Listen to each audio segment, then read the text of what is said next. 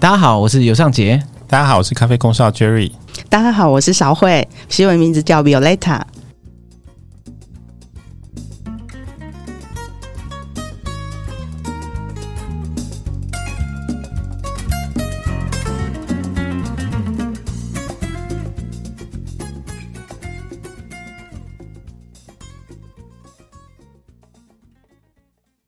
哇，西文名字 Violetta。加上咖啡空少，咖啡两个关键字，我感觉起来好像这个交集，我们今天的主题已经可以猜得出来，是不是一定是西语系国家，而且有产咖啡？显然就是今天是一个充满咖啡香的一集。哎，Jerry，你要不要跟大家自我介绍一下？好，呃，大家好，我叫做 Jerry，然后大家就叫我空少。那实际上我也是一名空服员，然后、哦、真的是空少，对对对对对，飞了不是不是一名这样 子，飞了大概十几年的时间。之前在香港的航空公司，那现在在台湾的航空公司服务这样子。哦，那你刚刚说你你的。可以说艺名是咖啡空少，没有啊，但你真的是个空少。对对对，我有一个粉专叫做咖啡空少，然后也有经营 Instagram，然后主主要就是分享呃世界各地的咖啡的一些资讯，或者是一些文化，或甚至一些咖啡相关的一些知识这样子。哎、欸，那你当初怎么会踏进呃所谓的咖啡圈 这个领域中啊？因为自己很喜欢喝咖啡，嗯，真的很蛮喜欢的，所以在二零一五年的时候，呃，特地去考了一些证照。然后也想说自己也喜欢拍照，那我就一直在想如何把拍照、咖啡跟旅行这几件事情，如果可以结合在一起的话，应该蛮有趣的，所以就开始了在脸书分享国外咖啡厅的资讯，然后觉得。也还蛮多人觉得蛮实用的这样子，对。我发现空服员这个职业真的是已经占了很多便宜，不管是你要经营什么，就是别人已经看不到车尾灯，因为光是你可以经过工作的关系到不同的地方，嗯，就是对啊，别人怎么怎么可能办得到，对不对？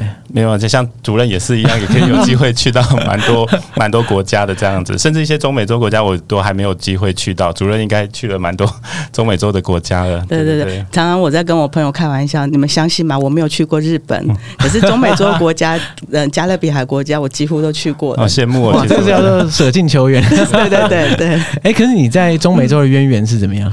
哦，因为呃，就是我我是外交部外交特考进去的，民国八十九年考进去的，嗯，然后所以我的。呃，因为我是西域专长考进外交部的，所以我的领域大概都是在拉丁美洲跟加勒比海这一区。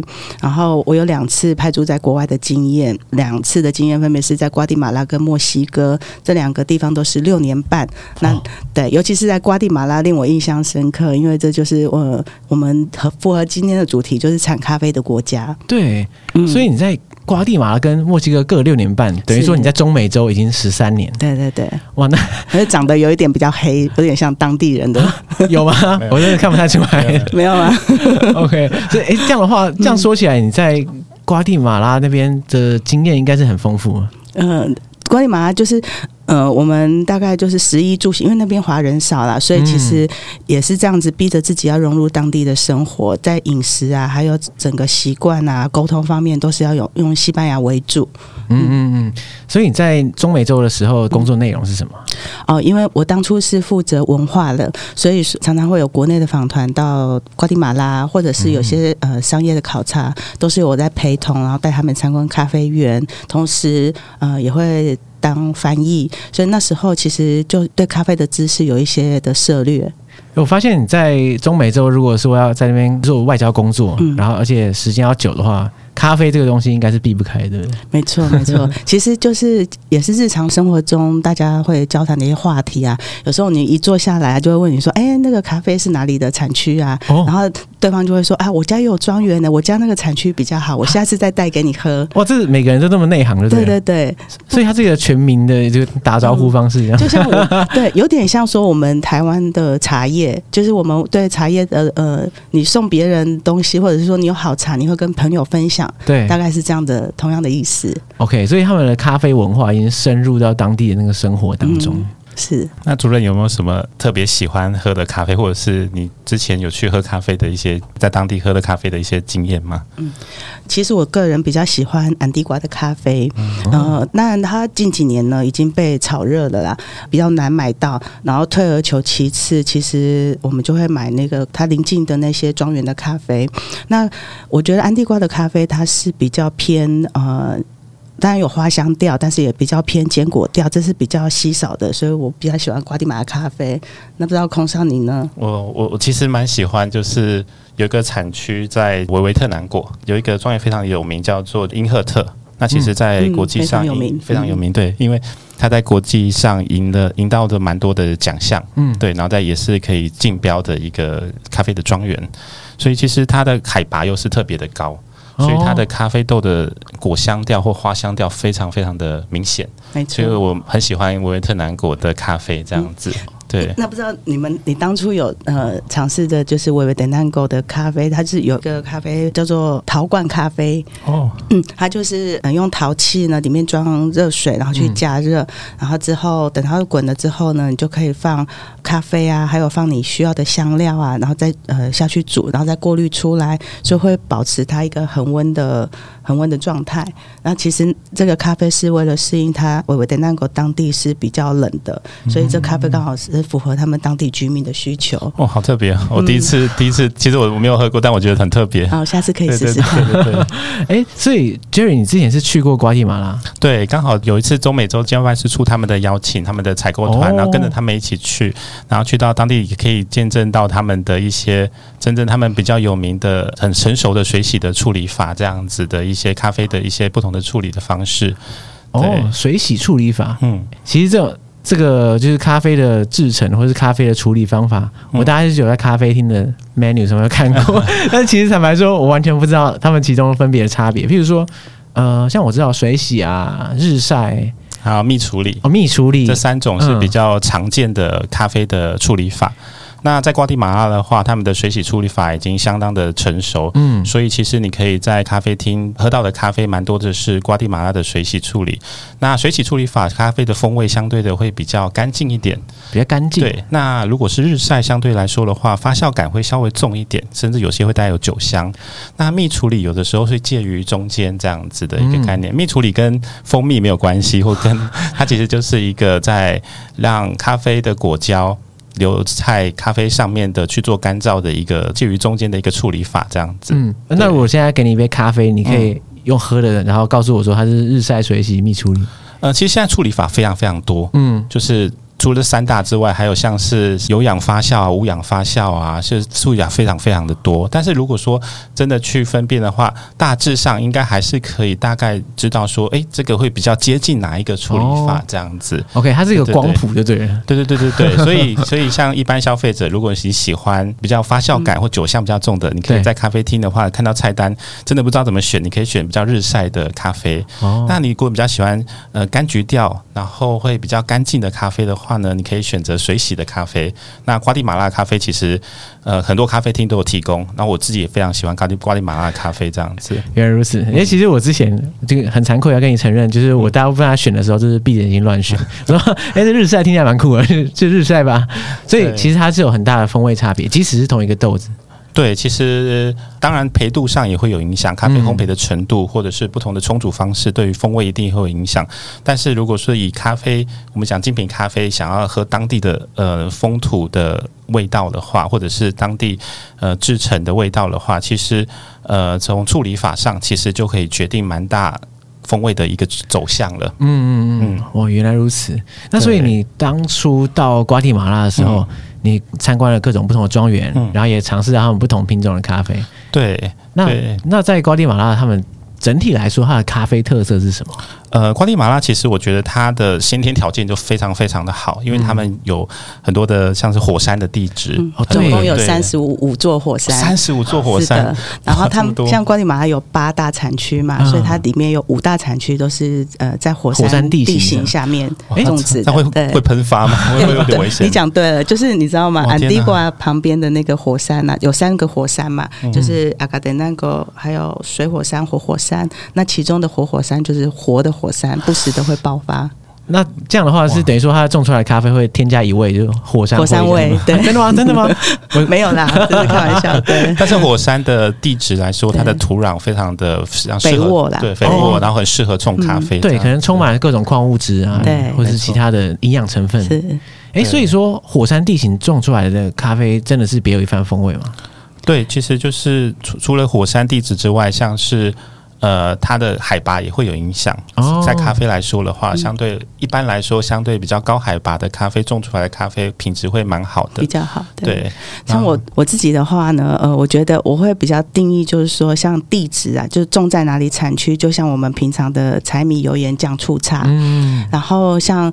呃，它的气候哪像什么微型气候啊，呃，还有有没有起雾啊这些的，它就像它的香料，就把咖啡变得更多层次、更多元的口味。嗯嗯嗯，哇，那这样听起来的话，其实中美洲这一块。这个区域其实真的还蛮得天独厚的，因为它地形很多变啊，然后纬度啊就也蛮适中的，然后海拔它又变化很大，高高低低，所以等于说他们光是一个国家里面就可以产出各种风味不同的咖啡。没错，因为其实像瓜地马拉就有八大八大产区，就像刚刚主任说，其实有八大产区。那呃，我们刚刚提到像维维特南果也是一个很有名的一个一个产区，这样子，它海拔是。非常非常高的，两千公尺。对，然后甚至像呃，也有雨林的，有雨林像科科科班雨林的，它的风味其实也会蛮特别的。因为雨林来说的话，它的雨量很丰沛，然后有很多微型气候，所以在科班的咖啡的话，相对的它的酸度没有像维维特纳果那么高，可是它多了一点香料的味道，还有甚至有时候会带有些呃葡萄啊果丹的风味，所以很有趣。关键马拉不同产区有不同特色的味道。哎，所以主任你在这边。待了六年半的过程中，你对这些产区应该是了若指掌。呃，没有，不敢，不敢 没有了若指掌，在咖啡空少面前不敢说。对对对，没错，没有没有，你看出我的心思。主任一定比我更了解，对对对。对，就是呃，其实它每一个，就像刚刚空少介绍的这个八大产区，其实如果我们今天把这就是八杯咖啡拿来杯测的话，其实这样就很容易比出它其中的不同啦。其实呃，我觉得就像我们这边讲的，呃，它有什么层次感啊，有果香啊，有坚果香啊，其实还是欢迎大家到时候能够呃这边。特别做一个工商的广告时间，我们在今年的那个十一月十七号到二十号呢，在南港国际展览馆有一个呃台湾咖啡展。那到时候我们也会请，比如说空少也会让呃在我们的摊位啊示范如何冲泡咖啡啊，对民众讲解一些咖啡的一些基本知识啊。嗯、那也欢迎上节，到时候一定要来我们这边可以亲自品品尝。哎，那不就是三天后吗？对啊，是超级感人。如果大家太晚听到这一集的话，你就错过一个千载难逢的好机会。对，因为其实我觉得今年，尤其是很多世界大赛在台湾举办咖啡的世界大赛，嗯，所以其实是一会非常难得。然后每一年的十一月的咖啡展就是全台湾最大的咖啡的展览，所以大家一定要把握机会到中美洲经贸办事处的摊位卡斗来喝一杯。瓜地马拉的咖啡，对，然后看看在现场的咖啡空少为你解说。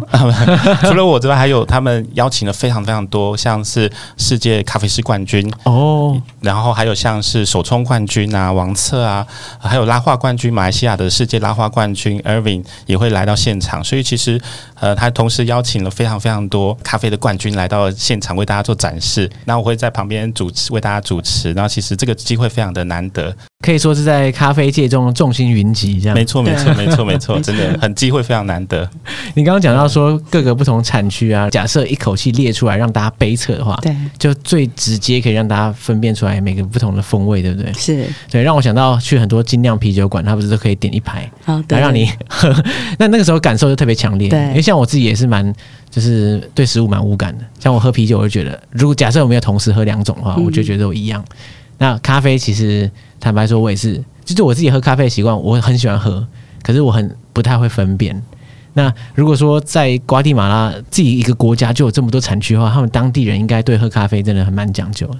是，就是像在瓜地马拉呢，喝咖啡就像他们一个日常的生活，就是从出生到死亡。怎么说呢？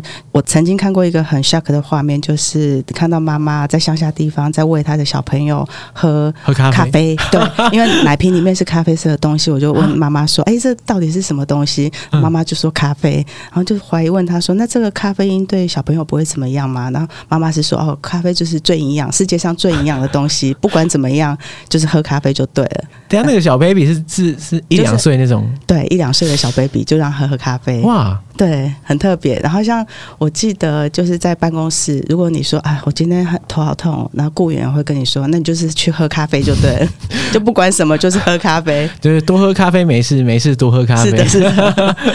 所以等于说，咖啡对他们来说可能是跟水一样的存在啊。是，对。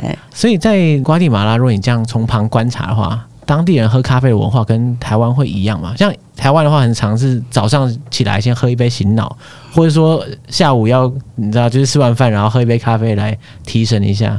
那我不知道当地人是到底怎么样？当地人呢，对，就是跟台湾一样，早上一定要一杯，然后中午吃完饭一杯。嗯、那比较特别的是，他们连晚上都在喝咖啡。晚上对。就不晓得是不是因为他们咖啡的品质比较好。其实据我所知啊，如果说咖啡的品质没有那么好，然后常会就是会有赭曲毒素或黄曲毒素，然后其实喝、嗯、喝起来你也会头痛啊，或睡不着。那其实像瓜迪马拉咖啡的，它的品质是非常高的。我自己啊，如果市面上其他的咖啡我喝了的确会睡不着，但是瓜迪马拉的我就还好啊。那你现在回台湾怎么办？我们办公室还是有办公室还是有从中美洲瓜地马拉进口的咖啡，幸好有，不然你就你这个习惯如果改不了，你就完蛋了。对对对，没错。嗯，对，哎，所以就是你在当初在瓜地马拉的时候喝咖啡，也是这个这个感受嘛？就是它可能虽然说当地人喝的量很大，嗯，但是却不会让像有时候大家咖啡因摄取过量会头痛啊、睡不着之类的问题。我发现台湾人很幸福，因为他们其实很多很好的咖啡都出口到世界各地，包括台湾，包括台湾。我因为读过一些资料，像是台湾人每十杯或每八杯到十杯就有一杯是瓜地马拉咖啡。哦、其实台湾就是进口非常多瓜地马拉咖啡，然后在咖啡厅也可以喝得到。那其实因为我觉得他们因为。不不只是八大产区，尤其他们这个品质来说是非常非常好的，所以我觉得台湾人很幸福，可以就在台湾可以喝到很高品质的瓜地马拉咖啡。Of course，在当地一定是喝到最新鲜的对瓜地马拉咖啡。我再补充一下，刚空少说的很对，就是其实呢，台湾的咖啡店的密度是全球第一的。就是二零一八年呢，我们台湾大概只有三千三百八十六家，一直到二零二二年已经到了四千一百六十八家，密度全世界第一，世界第一哦，对。其实我可以想象，哎啊，真的吗？其实我可以想象，因为你走在台北街头，嗯，真的是你放眼望去，一个咖啡店，对，一条街上十家都有可能。对，对啊，对啊，没错。然后，其实全球有四十八个咖啡产区，嗯，那我们台湾已经可以买到四十五个产区的咖啡豆，其实几乎都买得到。那其他的呢？我有问同事，其实他们就是因为战乱，或者是说它的量根本不多，没有出口，所以真的很幸福。那我记得呢，其实我是二零零四年到瓜地马拉外派到瓜地马拉，然后那时候台湾还没有瓜地马拉的咖啡，所以我每次从国外回来，就是行李里面就是塞满，对，可以带两箱行李嘛，就有个二十包二十包。那但是就是每次会经过海关，就会每一包都被切开来，因为好像是一些奇怪奇怪的包装了，一包一包的这样。对对对。然后那时候就是还找不到瓜地马拉咖啡，可是现在呢，几乎你到每一家个的 coffee shop 去都有瓜地马拉咖啡，甚至你还可以选产区，你要。瓜地马拉、安地瓜啊，或者是维维的那个产区的咖啡都找得到了。该不会是主任你大力运作，所以才 应该是我们干豆前面的几位同仁 对的努力。因为每一年都有到当地的一个采购团这样子。哦，对，对，对，对，我们从二零零四年开始，就是每年都会筹组采购团，协助这些咖啡业者到瓜地马拉去竞标比较好的咖啡。那明年呢，我们的时间也也确定了，大概会是在农历春节后，二月二十五号到三月十号。所以也呃，如果有听到这个 podcast 的，对咖啡有兴趣的。听众呢，也欢迎随时来报名参加。哎，报名参加是什么意思？哦，如果报名参加的话，就是我们如果说，比如说你自己是咖啡商啊，然后有个公司啊，就跟着我们的团，我们会带你去参观每一个庄园，然后品尝每一个庄园的它的咖啡，嗯，然后会有特殊，他们会有专人来跟您介绍说，哦，这是他们用什么方法处理的咖啡啊？那时候你就可以在第一手标到买到好的咖啡。这个真的是太酷了，所以等于说是筹组一团，然后到现场去参访每个不同的庄园，对，然后现场直接看他们怎么运作，然后直接杯测，直接喝，对，天哪！因为我之前我知道很多就是这种酒庄的这个探访团，嗯、但是咖啡庄园我是第一来就是我之前没听过，二来就是哎，其实我也不太清楚咖啡庄园到底具体来说是长什么样，或者它里面是怎么运作的。呃，其实如果像是上次参加的那个采购团的话，其实如果说呃你在当地，它就会有很多的咖啡给你做杯测。所有现场杯测的话，就是说可以，你可以呃测试很多批次的咖啡的味道。那如果你喜欢这个咖啡的话，你就可以标注，然后跟庄园主呃沟通，然后采购这样子。嗯、对，那其实呃他们的当然 of course 庄园的量是庄园庄园有很多，所以但是我觉得我那次比较印象深刻的是，我去到一个庄园，他们特地还用那个叫做 BioChat，BioChat 就是 Bio 对对对对对，它是一种就是呃把把木头砍下来。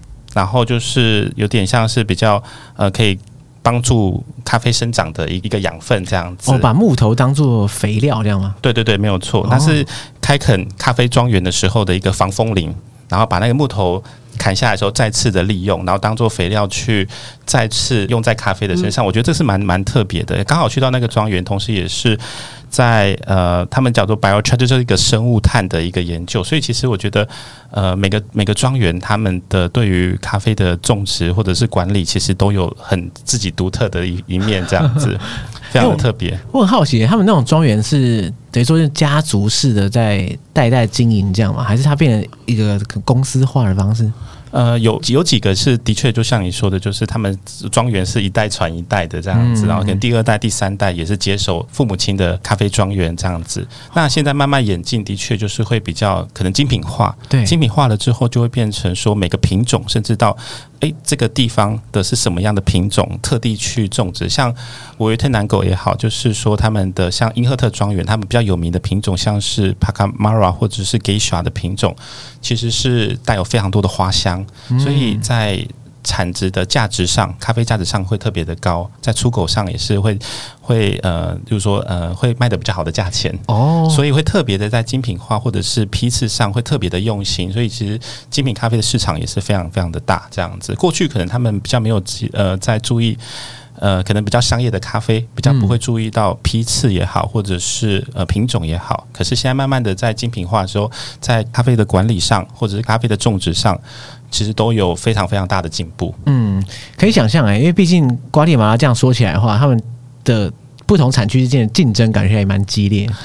所以他应该要找到一个属于自己的这种产品定位，然后发展出特色，对不对？对。而且像我补充一下，就是刚刚空少有说，就是他每个庄园都有特殊它的种植跟处理方式。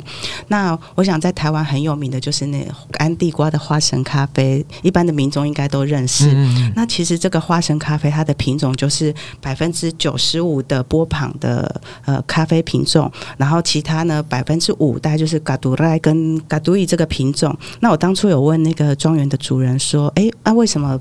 你既然是百分之九十五波旁，那为什么不全部波旁？这样会比较？为什么一定要混一个五？对对对对，是为什么这个 五 percent 到底发生什么事？提味这样？对，不不晓得。然后那时候问他，他就说，因为这个波旁呢，它是阿拉比卡的一种一个品种，然后它本身就比较娇贵，也比较容易受到虫害。然后嘎都伊这个品种呢，是也是阿拉比卡的品种，但它种在这个外围就可以帮忙它说防虫害，就等于建了一个防火墙在这个波旁品种的外面，这样我觉得。蛮特别的哇，还有这种种法是，然后还有一个我觉得安地瓜也比较特别的方式是说，诶，因为安地瓜它的那个雨量比较不足，嗯，那当初也是很好奇问他们说，哎，那这样子你们的水源来源怎么办？旁边也没有河流。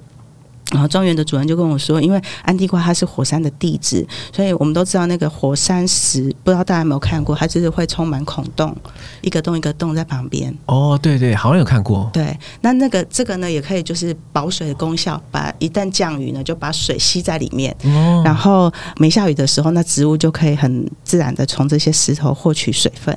哦，所以它反而可以有办法，就是形成一个储水的装置的感觉，然后再把水慢慢释出来。是，所以火山的那个地质，它有它的特殊性，是才能产出这个特别风味的咖啡。对，就像其实刚刚我们是讲到安地瓜嘛，那其实另一个产区叫新东方，嗯、其实这个。产区也蛮特别，蛮特别的，因为它其实是最后被发现的一个品种，第八支品种。嗯，咖啡协会把它命名为安娜咖啡第十四支。那为什么这个地方这么贫瘠，然后后来又会被发现这个品种呢？其实就是因为，呃，其实这个这个地方，他们农民在呃种植咖啡呢，往往就是呃种植一个。种植在一个整座的咖啡山，那当地因为贫瘠，所以常会遇到那个叶锈病。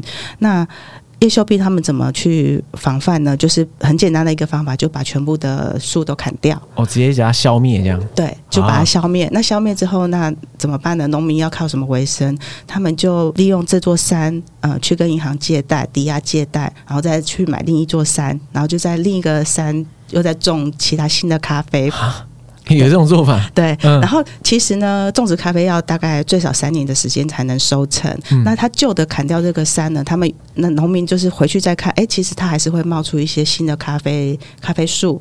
那这些咖啡树的咖啡豆，他们去试，哎，这个风味跟其他产区甚至比他原来种的那个品种的味道还要好，所以他就把这个咖啡豆呢拿去给安娜咖啡品鉴，那就变成说啊，安娜咖啡就跟他定义为说这是最新的品种，叫。安娜十四号，这就是新东方咖啡的由来。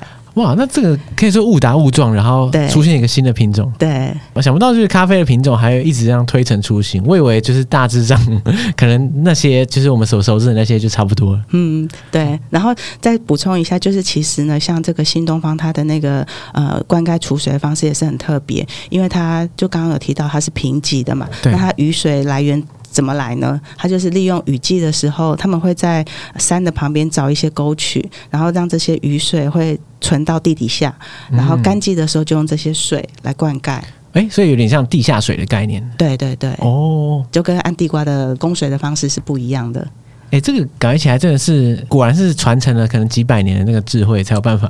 就它不是说这种大规模的、很机械化的方式去经营这些庄园，嗯、是。对，而是用一个结合古老智慧跟在地的那个地形地貌特色的方式来、嗯、来呃产出这些咖啡。对，哦，其实像刚刚新东方的咖啡之前也有喝过，我觉得我自己也蛮喜欢新东方的咖啡。嗯、它的呃水洗豆其实喝起来会有一些像是坚果啊，或者是呃焦糖的风味。日晒的咖啡的话，呃日晒的新东方的话，我觉得会有蛮呃明显的酒感，然后甚至会有一些樱桃啊的一些厚实的一些风味。其实。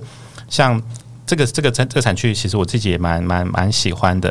刚刚一路上讲到这么多，就八个产区各有不同的特色，让我想到，因为像主任你提到说，在瓜地马拉的时候，好像每个人都是咖啡大师一样，就是动不动就会说，哎，这个哪个产区的可能他比较喜欢啊，哪个产区怎么样怎么样，就每个人对咖啡好像了若指掌。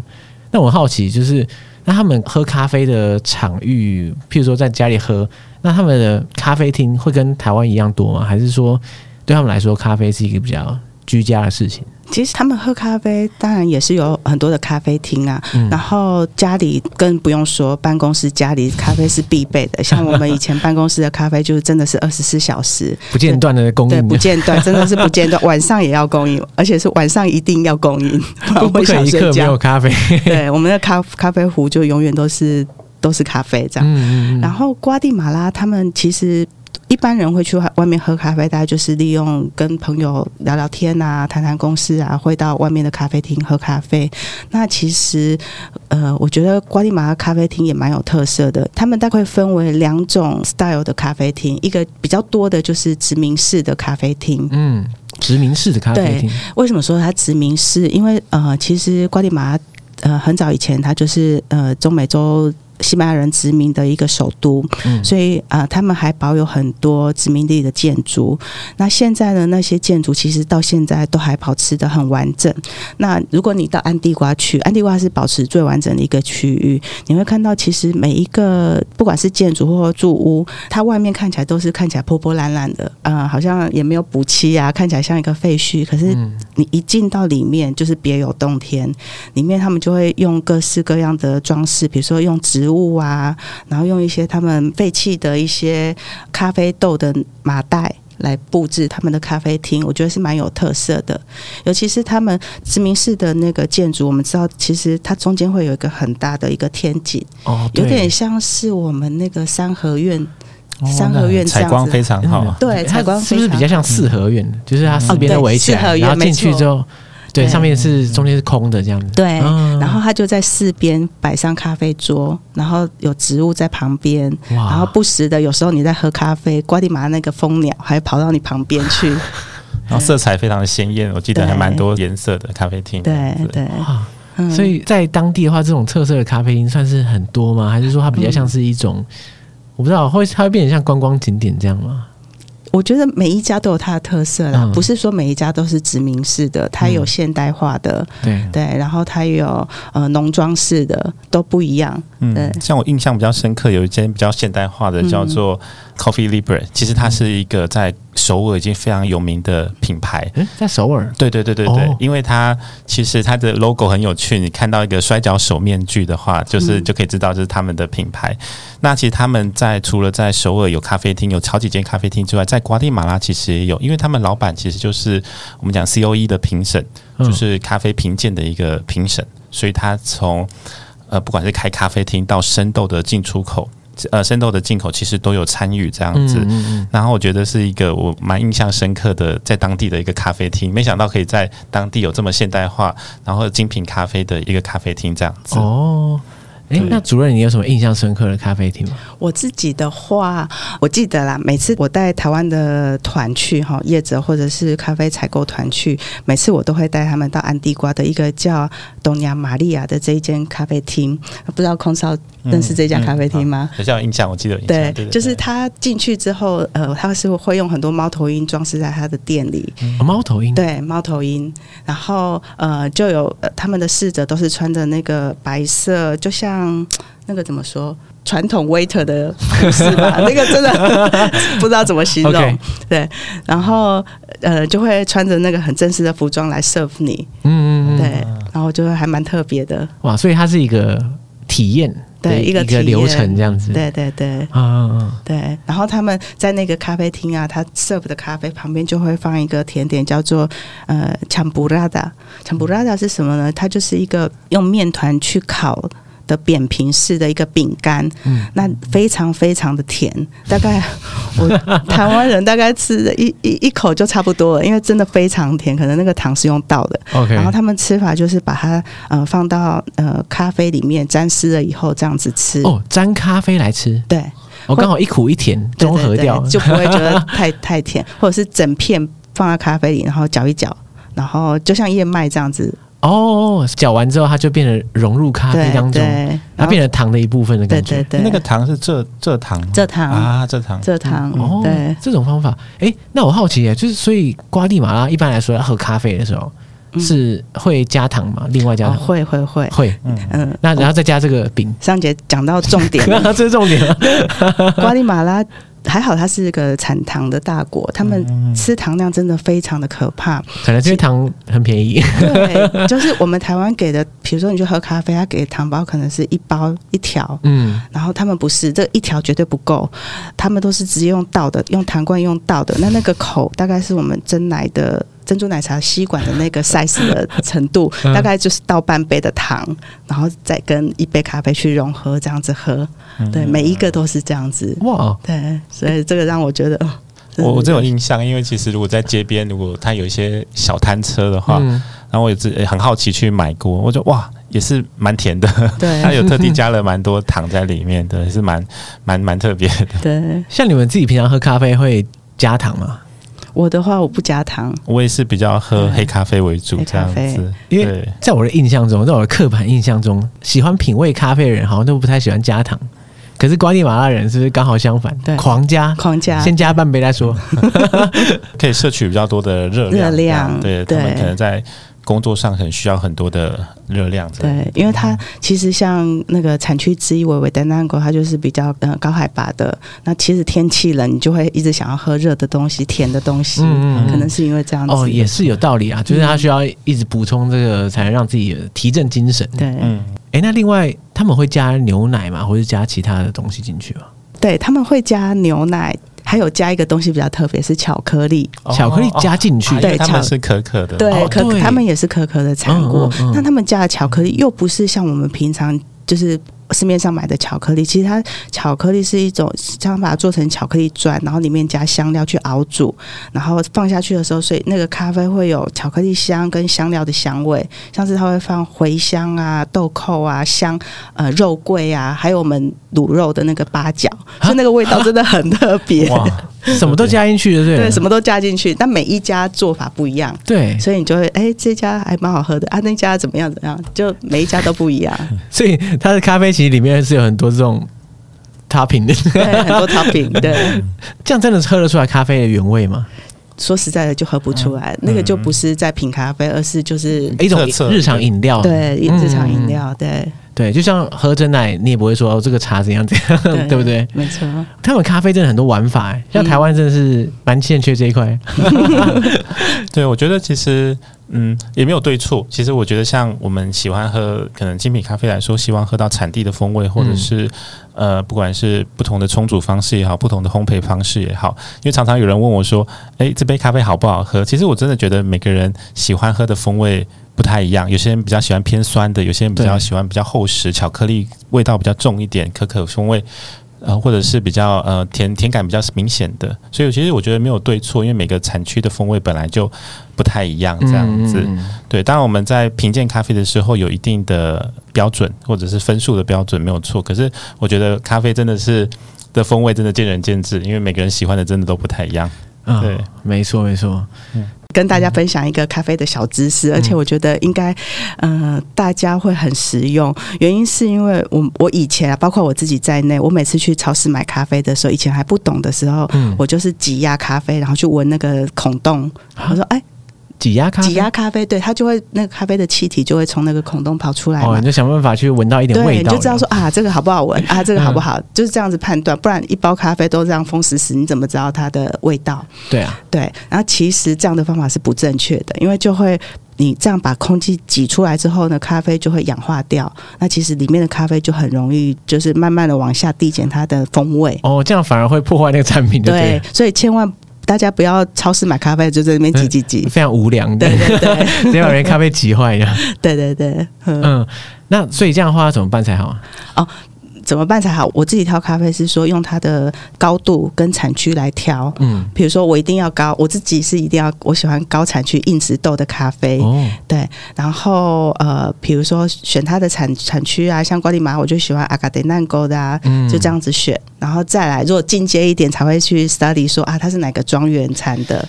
大概是这样子。哇，要玩到那种境界，其实不太容易。像你刚刚说，你一定要就是高的产区，对，高产区。其实完全不知道高产区喝起来什么味道。其实相对好高海拔的产区的咖啡品质都会相对还相对比较高一点，比较好一点。是哦，对对。因为我很怕发酵的味道，我不知道空少有这种感觉吗？就是比较低海拔那个软质的豆，其实它有时候烘起来会有点过度发酵的味道。嗯，我会比较不喜欢这种好像臭扑一样这种感觉，我不喜欢。